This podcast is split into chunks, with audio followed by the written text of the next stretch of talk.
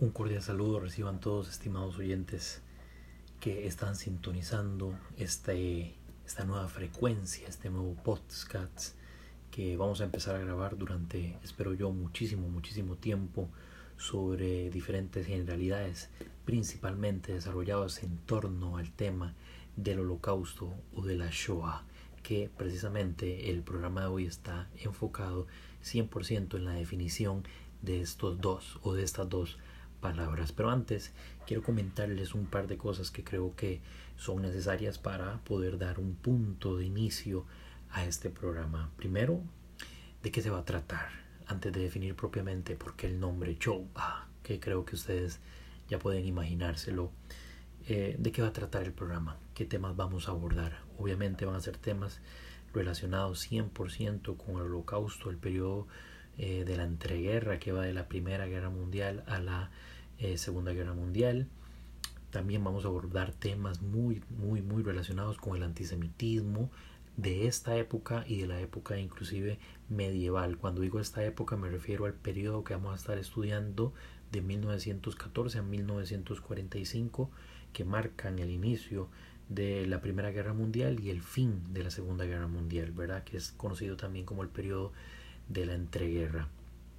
Eh, vamos a abordar esos temas también, pero principalmente nos vamos a centrar en los mitos y si podemos llamarlo también las leyendas que hay en torno al holocausto.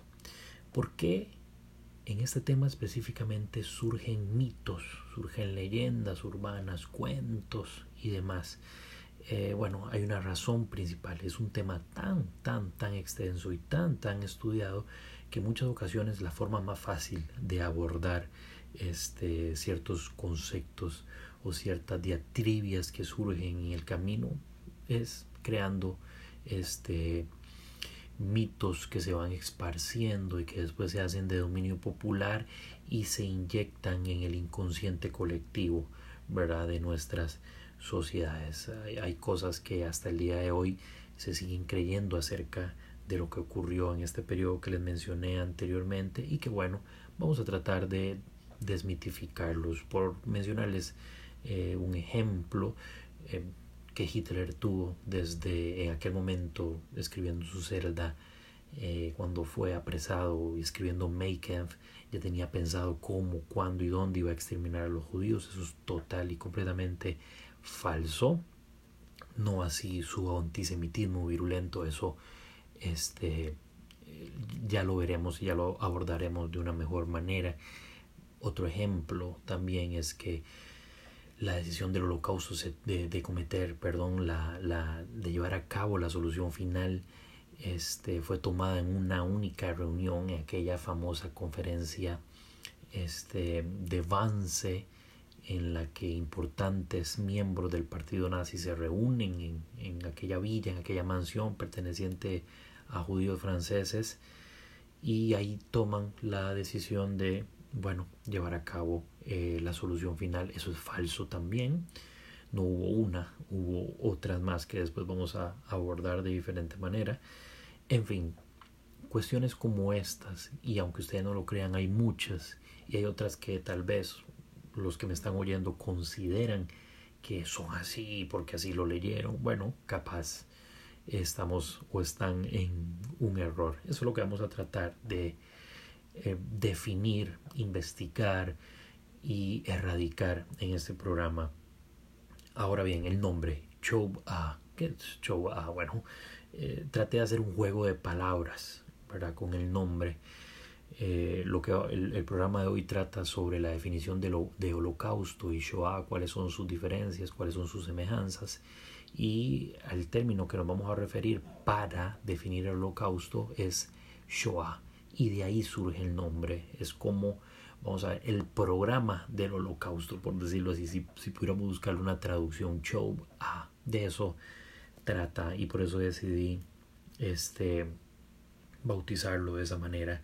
Como les dije hace algún momento, vamos a empezar ya en, estas, en estos instantes, principalmente con la definición de lo que es el holocausto. Si hay un tema que se ha investigado con total y completo ahínco, con una obsesión enorme que se ha registrado, que se ha vuelto a revisar, que se ha vuelto a revisar una y otra y otra vez en los últimos 100 años, sin duda es el holocausto. No hay, no existe registro tan grande sobre algún acontecimiento ocurrido en medio de una guerra, sobre un genocidio, que eh, haya sido tan investigado de manera tan amplia.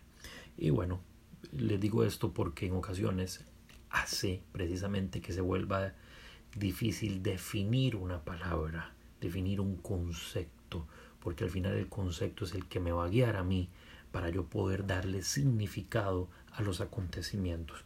Pero bueno, lo que hice con el permiso de los miles de historiadores, investigadores, periodistas, académicos, filósofos, sociólogos que estudian eh, este fenómeno, me atreví a hacer una especie de construcción de concepto.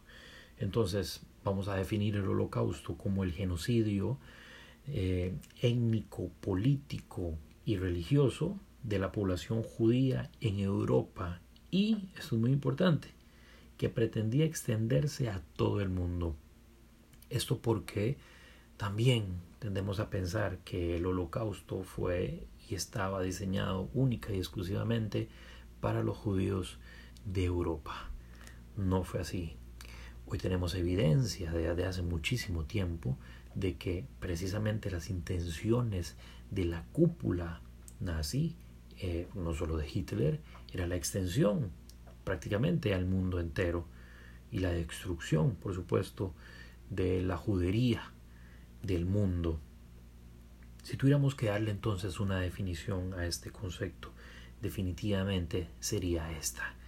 Fuera la polémica entonces que ha surgido en los últimos años alrededor de si debemos utilizar holocausto o no, es bueno por la universalización del mismo. Vamos a ver, hay algo, una frase que se utiliza comúnmente y que muchos sobrevivientes del holocausto han utilizado como Primo Levi, como Elie Wiesel eh, y muchísimos otros sobrevivientes más del holocausto, que dice así, no todas las víctimas fueron judías, pero todos los judíos fueron víctimas. Y en esa primera frase, en esas primeras palabras de esta frase, está el problema de hacer ahora una diferenciación, porque no solo los judíos fueron víctimas de esta persecución que acabó en un exterminio, fueron así también eh, los sintis y los romas, la etnia gitana de Europa, los homosexuales en menor medida, pero existió una persecución, también un confinamiento en campos de concentración y exterminio, como en Auschwitz-Birkenau. Asimismo, también los eh, opositores políticos fueron víctimas de la persecución nazi y del exterminio también, al menos de ese grupo específico.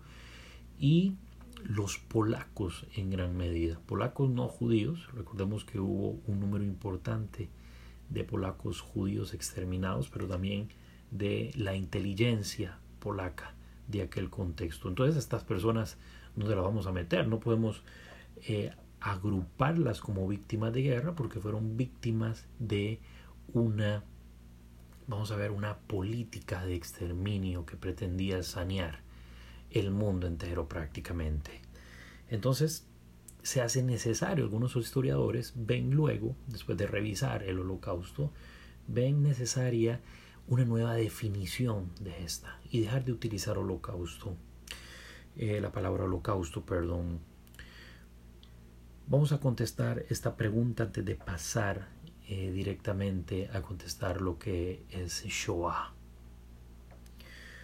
¿Quién entonces le pone nombre a esto que Winston Churchill cuando llega a uno de los campos de concentración y se encuentra aquella este, barbaridad dice esto es un crimen sin nombre? ¿Quién es el que bautiza, si se quiere, eh, a este crimen como holocausto? Fueron los primeros historiadores que estudiaron este proceso y bueno, no es casualidad que hayan sido historiadores judíos. ¿Qué es, qué es el, el, el, el holocausto per perse en sí mismo, que es el holocausto. Eso es lo que vamos a buscar en este momento. Pero bueno, eh, en el eje de explicación que vamos a llevar o que, que tenemos aquí trazado, vamos a contestar tres preguntas. ¿Por qué utilizar Shoah? La segunda pregunta, ¿hay que dejar de utilizar holocausto? Y la tercera pregunta, o más bien la tercera, el tercer punto que vamos a tocar, ¿qué significa propiamente Shoah?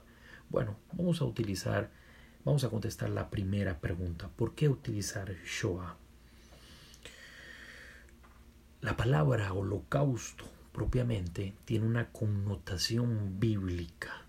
El holocausto me remonta a mí a tiempos del Israel antiguo, el Israel de la Biblia, el pueblo judío, el pueblo hebreo de la Biblia, y el holocausto era un sacrificio de carácter religioso que consistía en la quema de la víctima propiamente. En este caso era, eh, si mal no me equivoco, un palomito que se quemaba, ¿verdad?